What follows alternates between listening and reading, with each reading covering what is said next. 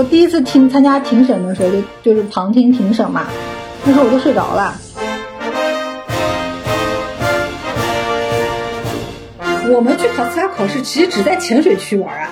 他要求你的这个法律的知识面很广，就你什么法你都要知道。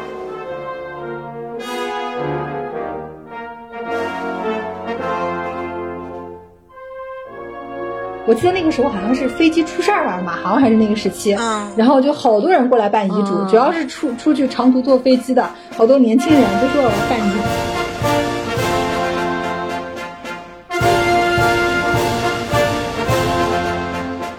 欢迎回到平平有奇，我是思佳，我是米娅。我们把时间线扯得更远一点嘛，就比如谈一谈，首先为什么你会选法学这个专业，然后为什么就是读完本科还要读个硕士？嗯，你说为什么学法学这个专业？那估计就是对，就本科为什么学法学？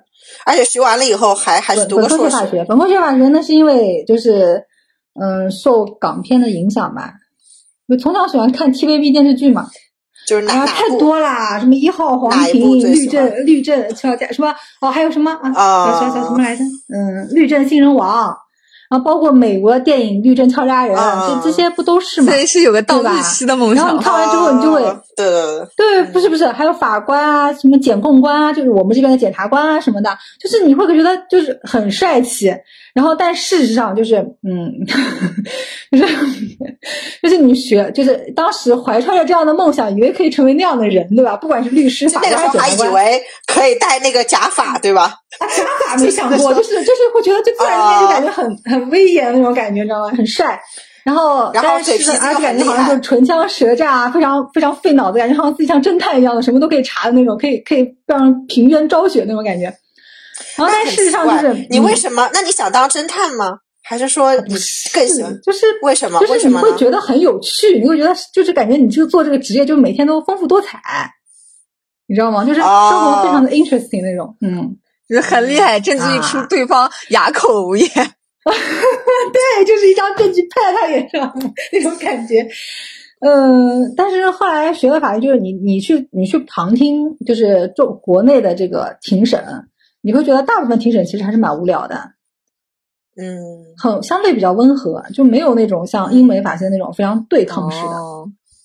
但其实你要去香港。但是你要去香港法庭去，香港或你去过发香港法庭那个去？哦，没有，我是听我同同学以前室友他那时候去香港律律所实习，然后跟我说，他说去香港法庭其实很无聊，也很无聊，没有电视剧，也很无聊。电视剧拍的可能就是整个非常漫长的一个庭审过程当中最精彩的一个环节。明白。它整个的过程，呃，大部分的庭，大部分的开庭都是非常无聊的，而且是，而且而且在香港的话，基本上都是全英文的那种开，就是。你会越听越无聊，可以理解。就是很多现在大家都去，如果看电视剧去选职业的话，很容易选到坑的。对啊，就是会有一些。我记得我第一次，我我第一次听参加庭审的时候，就就是旁听庭审嘛，那时候我都睡着了。你听着听着就睡着了。你还你 还你还有印象？那是一起什么案子吗？就是那是一起什么案件？那是一起，那时候我是在中那个中院的行政庭，呃，实习。你是大几的时候？你大几的时候还是研究生？大二，大二，大二，大二去参加第一场庭审。嗯对，然后实习，呃，实习，因为我分在行政庭嘛，所以就就他就旁听了他们的那个，因为行政庭开庭机会也很少，然后就旁听了，旁听听着听着就睡着。他是一起好像是告教育局还是告哪里的，反正民告官的一个案子。如果你要说有趣的话，可能相对比如说民事类的，就吵吵吵吵吵那种，你可能觉得好好有趣一些。嗯啊啊，对，嗯。民事的会在法庭上就直接这样吵起来。教育局那边是出了什么呀？会，比如说，嗯，但是也不是所有的，比如说你什么借贷啊，什么有些东西它就是比较温和，就一个个啊，我就是欠钱了，这这铁板铁铁上板上钉钉的证据，你也没法反驳，对吧？嗯，就是有些东西也挺无聊的。然后比如说离，包括比如说离婚，那有的人矛盾非常的深，能在庭上拍桌子、掀桌子吵起来的那种，那你觉得啊，当八卦看一看、听听也挺好玩的，对吧？嗯，然后有有的人就是那种特别的。温吞水，两个人已经没有什么可聊的了，对吧？啊，对啊，就是走程序嘛，嗯，也有的。然后，然后，然后你作为那个时候在旁边的 OS，就是怎么不给我干起来？打呀！要不然我今天中午吃饭都吃不下了，回食堂。有吗？有的时候会有，就是就是感觉本来做这个行业其实是觉得自己有一种好奇心可以被满足，但是真的做了以后发现，其实大部分要 deal 就是要处理要 deal with 的是这种平平无奇的这种时间，是吗？就是对，大部分就是嗯比较普通平常，或者是可以说有时候也也算是就是很平淡吧，就一些事情。哎，那我挺好奇的，那你那那那大二的时候，当时呃就开始了，其实有接触到自己知道未来可能会是这样一个行业，那是什么支撑你就是选择把它读完呢？还读了硕士，甚至研究生都还是选这个，对，还读了硕士，这是一条不归路吧？你因为你你选了这条路，你说你再去，因为你说你因为我为什么会问这个，是因为我自己其实转过三个专业。在读本科的时候，就是一开始是读会计，然后后来又是读了生物，我想当医生，然后后来才转的精算，然后研究生又转了，所以，所以我就不知道是读法学院是国内不好转转专业，还是说你就觉得算了，也没有那么讨厌，就就这样吧，就反正选就选了，选其他的说不定更坑。其实你是抱着什么样的想法？你要转专业的话，不是说不可能。就是转专业的话，就是说，嗯，因为你学的是文科专业，因为我学的是文科专业嘛。虽然说我高考的时候考的是理科，但是就是本科学的专业是文科。文科的话，就学法律的话，大部分院校是不用考高数的，就不用学，你学都不用学。然后不用学高数的话，就带来一个问题，就是说你想转理科类的专业是不太现实的，你只能转文科类的专业。那转文科类的专业，无非就是政治、社会学。或者是其他的一些，你说你说转什么媒社啊这种，我又我又不会画画，又不会干嘛，又不会搞设计，对吧？这些转不了。然 后然后理科的你也转不了，因为也你这么你这一两年他还来没有学数学，没有学高数，那你这个恶补的话，你肯定是比较困难的。所以那你们学校，那你们班就你们那个系学法律系的人有转学有转专业的吗？我挺好奇。嗯，基本上没有，就只有很多有些，比如说社会学啊或者政治的，去转转到转到法学，嗯，有的。嗯，但是法学而且而且其实其实虽然说好像感觉我刚刚说法学这个很无聊什么什么之类，但是其实也不至于说到那种就是说啊，我我我完全不要读这个专业，这专业让我深恶痛绝啊，不至于这样子。明白明白。就是你学的它也有有趣的一点，有有趣的地方。比如说你说上一些课啊，老师说一些案例啊，就就有时候你觉得还真的蛮好玩的。所以当时在这么多科当中，你最喜欢的是哪一个？我记得你好像跟我说你最喜欢形式，对吧？罗翔老师吗？对对对对对。我选行政法就是因为当时在大二的时候，我觉得那个行政法老师上课非常有意思，完全帮我带动了就对行政法的一个兴趣。而且是不是因为本身这个法他聊的事情都是比较，就是 就是比较有冲突、有对立、有这种社会新闻八卦在里面的？嗯，就是比电影还精彩。嗯，怎么说呢？他就是能把这个法让人感觉上了之后就觉得它很有用，而且这种就觉得就是就是呃，你就这个专业就是非这个专业的人，其实有时候会摸不清门道啊或者之类的。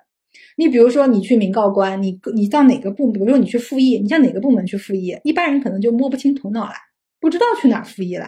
对吧？我只是简单举个例子，对吧？那就可能就就被他忽悠的，就会觉得哦，好像这个法好像确实好像挺很专业的感觉。然后就是我那个时候感兴趣的，其实我学的最好的也应该是刑法。然后但是呢，就是你从实际出发，就是说，呃，尤其是到了，因为本科是不分专业的嘛，对吧？都是法学。哎，我打断一下，我打断一下，你最学的最好的是刑法是吧？那你怎么看这句话？他们说赚钱的都在刑法里。啊，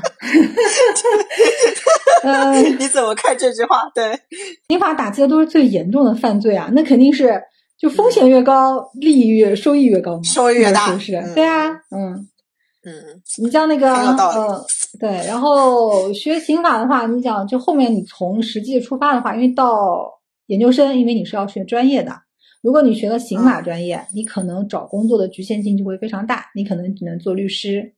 嗯，做刑庭、做法官，或者是做，就是就是你只能考，因为到时候，因为你到研究生的话，你再去报考的时候，它会有非常明确的专业性方向、研究方向指标，然后你可选择的范围就会非常窄。但是行政法的话，可能相对你考任何一个公务员的机关，它可能都会比较都会有招这样的一个专业。啊，然后甚至你考一些，比如说呃其他的，比如说税务啊，或者是政府部门啊，或者是其他一些，就是呃你包括什么嗯，其他一些局啊，都都可以。你甚至你做律师也行，对吧？你去企业当法务也可以，都是这样。就选择面面可能会比选择面可能会比学刑法要更宽一些嘛，机会更多一些。那我那我想问一下你哦，嗯就是学律师，就是学法这个专业的话，有鄙视链吗？就你们同学毕业了这么多年，比如说有的人像你做嗯公证员，对吧？然后现现在离开公证行业，有的人有律师，对吧？应该也有人有没有人做法官啊？有啊法官现在有可能有有有嗯那你们会有这个鄙视链吗？就是大家会觉得这个做这个的是不是地位更高一点，好像更更怎么怎么样一点？有这种鄙视链吗？哦，你所谓的鄙视链，你是要参照什么？你是参照收入呢，还是参照社会地位呢，还是参照级别？呃，综合吧，综合吧，就是又有社这个会地位又有相对还。好。你要说你要说所谓的鄙视链，我觉得就是这也不好讲，就是也没有也没有什么真正所谓的鄙视链，因为你想想看，你说你说你做嗯你做法官，你和人家进外资所的。那肯定是不一样，人家外资所一进去就好几万，对不对？你法官一个月也就那么大几千块钱，慢慢往上升，能不能做法嗯能能不能做员额制法官，那还要看时间年限慢慢熬。男生可能会比女生什么叫员额制法官？就是你进去之后，都是有的是从书记，就是从助理开始做起的。助理你可能要做很多年。然后像我同学的话，哦有考呃两一个男一个男生一个女生都考了考到那个上那个法院，考到法院的话，男生女生待遇也是不一样的，他培养的方式也不一样。男生他一进去，他就让你接触案子，就你可以办，你可以接触案件了。女生进去就是做内勤啊，做行政啊，打杂呀。他到后来他分了，因为你进去之后是要轮岗的嘛，就前一年可能要轮岗，就可能不会待在一个地方，可能会让你再换到别的地方去。然后他后来有时候我们有时候会遇到一些问题，说哎你在法院工作呢，我们想问一下你这些问题，请教你就是法官对待这个问题是怎么看的，对吧？他说你不要问我，我当时大学学的东西都忘了，因为我已经不接触案子了。纳尼？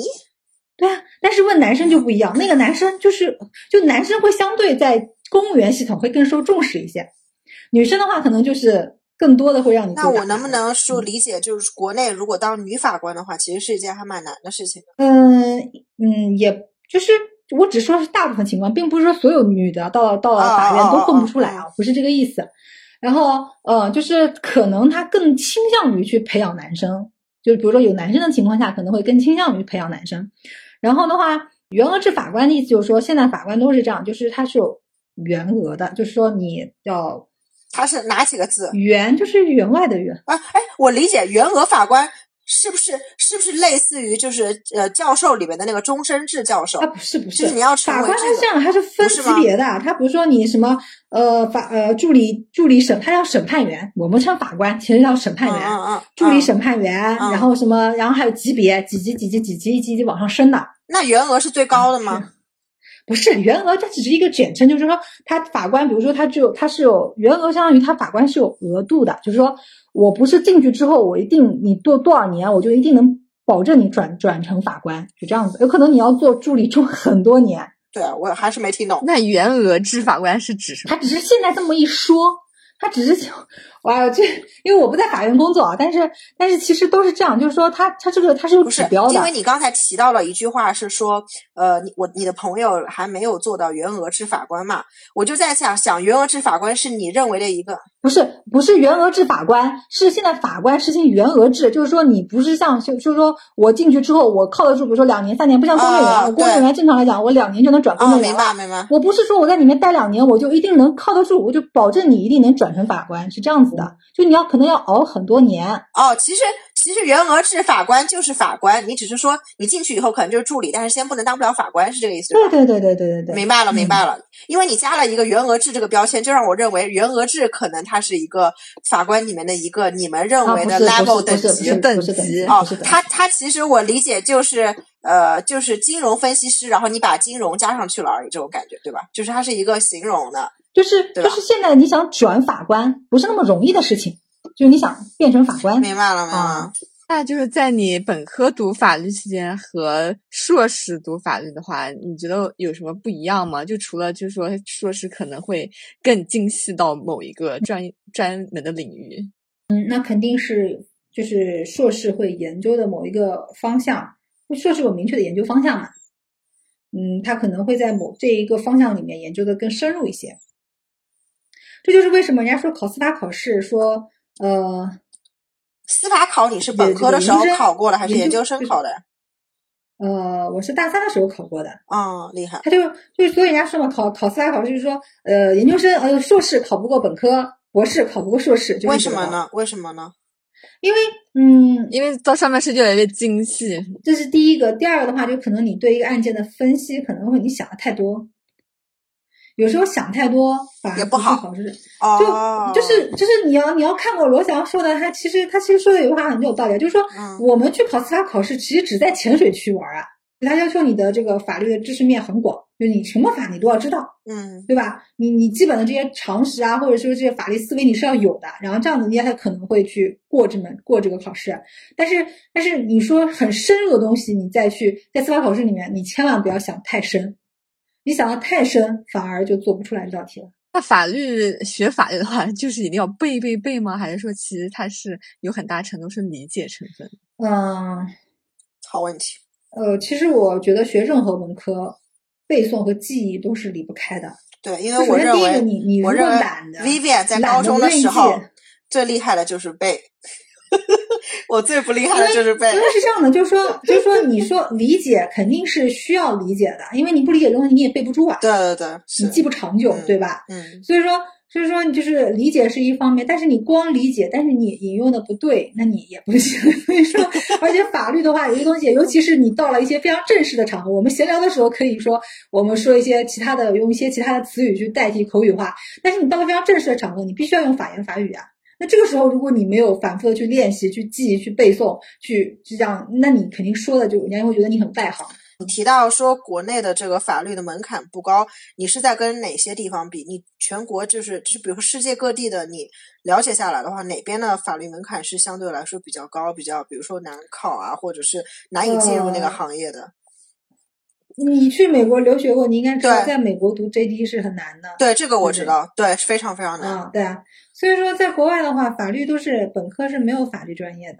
对，是的，这个我知道。别的专业，然后通过他那个 LSAT 考试之后，然后才能够去有可能去读 JD。是的，而且 JD 它毕业难度也很高，非常高，对嗯，是的。对啊，所以所以说就是说国外的话，就是说。它之所以把它设置成这么高的门槛，是因为这是一个高收入群体，非常对，是一个是一个专业性很强的一个群体。是是。但是在国内的话，你想啊，就是说你本科就能读，对吧？嗯。然后，呃，什么学校都可能会开设法律课啊。嗯。你比如说，你国你国内的 C 九最好的 C 九九九所学校有，对吧？然后你下面的九八五也有，二幺幺也有，一本二本它都有，甚至三本都有法学。怎么讲呢？就是说，它虽然比如说，嗯，它也法学也分一些派，就是比如说，相当于就是小团体吧。比如说像上海的，呃，这个法律圈子，真的吗？大部分啊 啊，对上海的法律圈子，大部分都是被华政垄断的，对吧？你比如说，你去公检法去看一看，很多都是华政的校友，华东政法大学。然后对，然后南京的话就是南大，就是南师。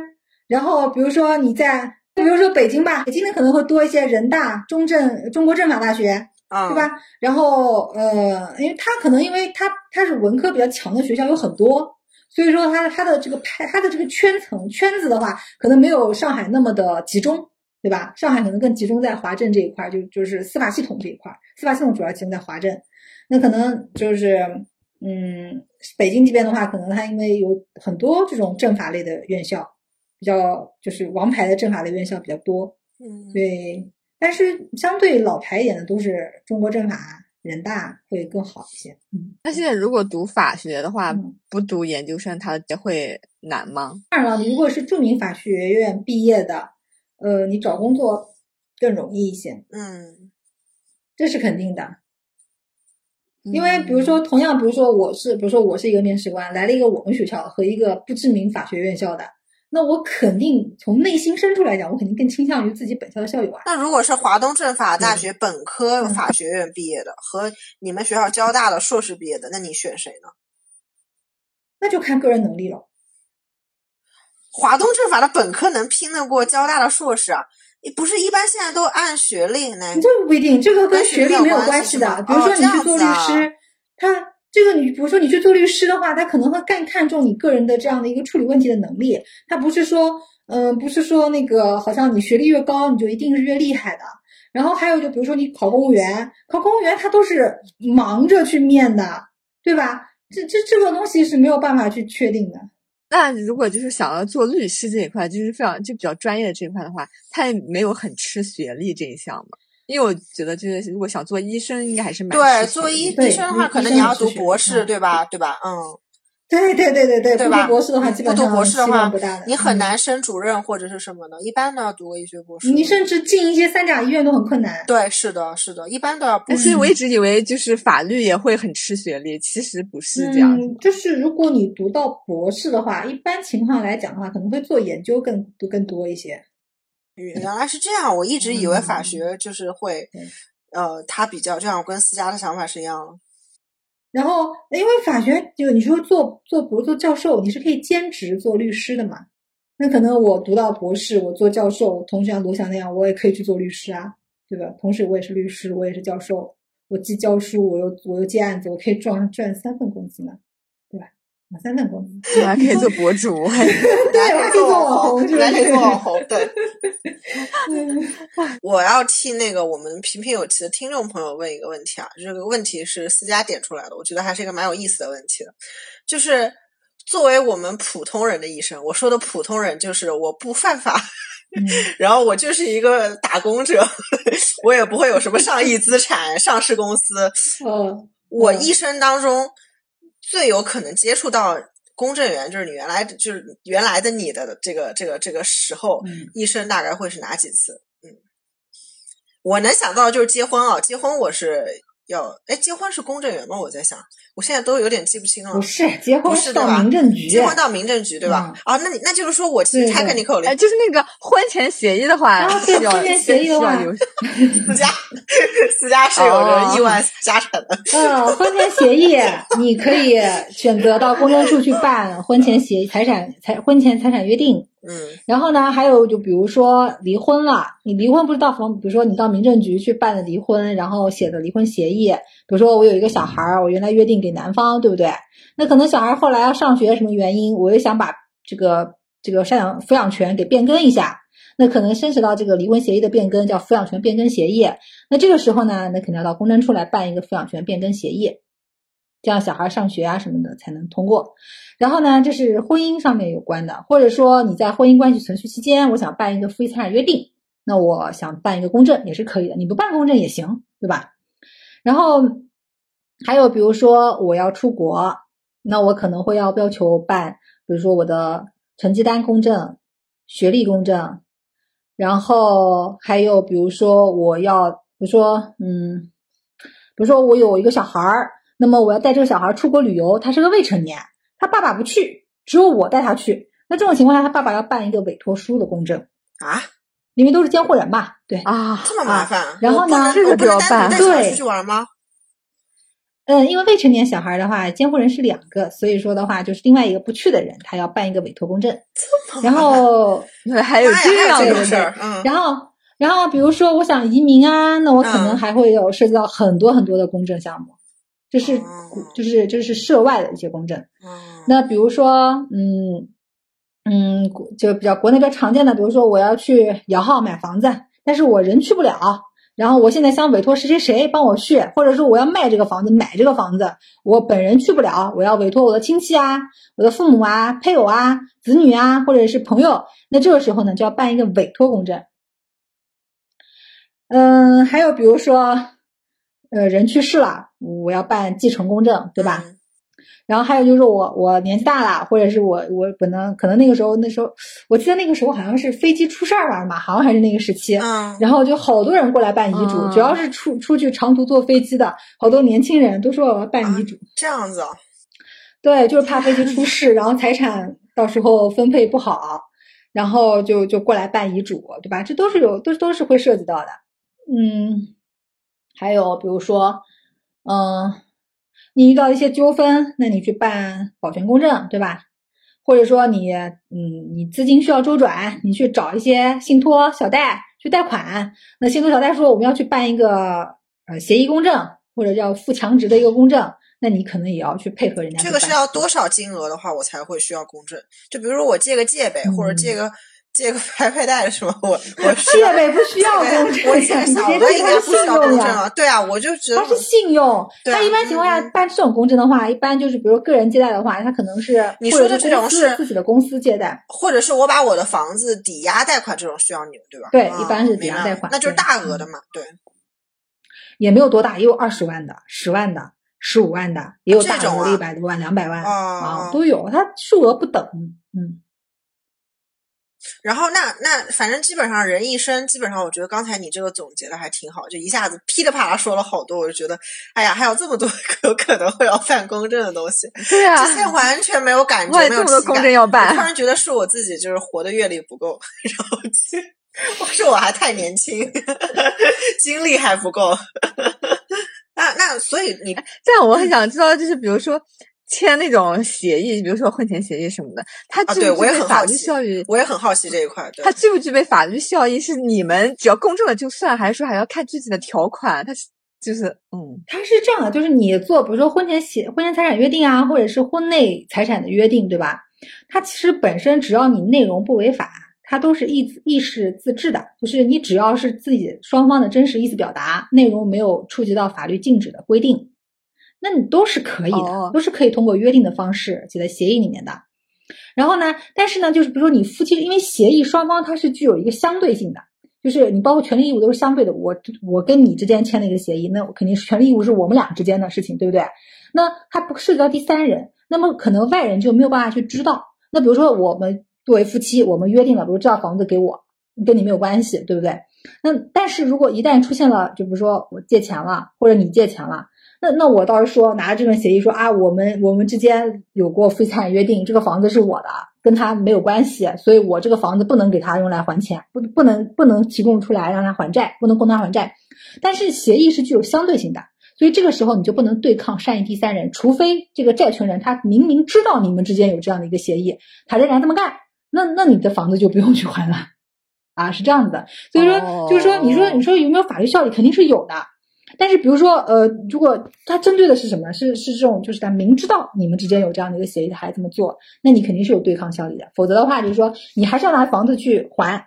然后呢，只不过呢，你可以经你可以用这份协议去追究合同对方的这样的一个赔偿义务，是这样子的。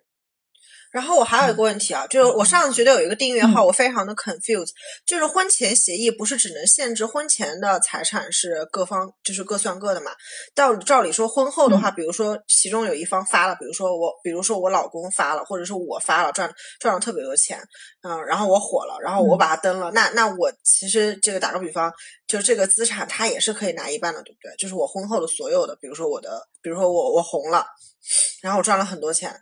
我有一，我有千他是这样的，就是说，嗯，他他那个婚前协议可以这么立，就是说，呃，就比如说我婚前的财产我是我的，你的是你的，对吧？对对对。然后比如说我婚后的，我也可以对我婚后的财婚我们婚后共同取得的财产做出一个约定，比如说，你是说婚前协议里也可以列婚后的一个约定？他虽然叫婚前协议这个名，嗯，你说对。但是呢，它有一个生效的条件，就是因为你们在签这份协议的时候还没有结婚。对对对，是的。它的生效条件是以为你们领证婚姻生效了之后，这个条款才生效的。哦，因为因为你知道为什么我会问这个问题，是因为前一阵子我跟思佳都特别喜欢的那个，就是一个美国脱口秀亚裔，就是那个女演员，我不知道你听过没有，叫黄阿丽，阿丽黄。就是他他的那个段子以黄暴著称，然后但是又有一些女性女权，她要当了妈妈，她最经典的形象就是她怀着孕上台去讲脱口秀，就肚子都是大的，然后还上台，然后呢。她她现在就是真的跟她老公离婚了嘛？然后她当时在脱口秀节目当中就提到说，当时她为了骗她自己本身很优秀啊，当然这个是个段子有点夸张，她就说她老公是哈佛商学院毕业的，她是把她老公骗到手的。但是呢，她说她家里婆家是逼了她签了婚前协议。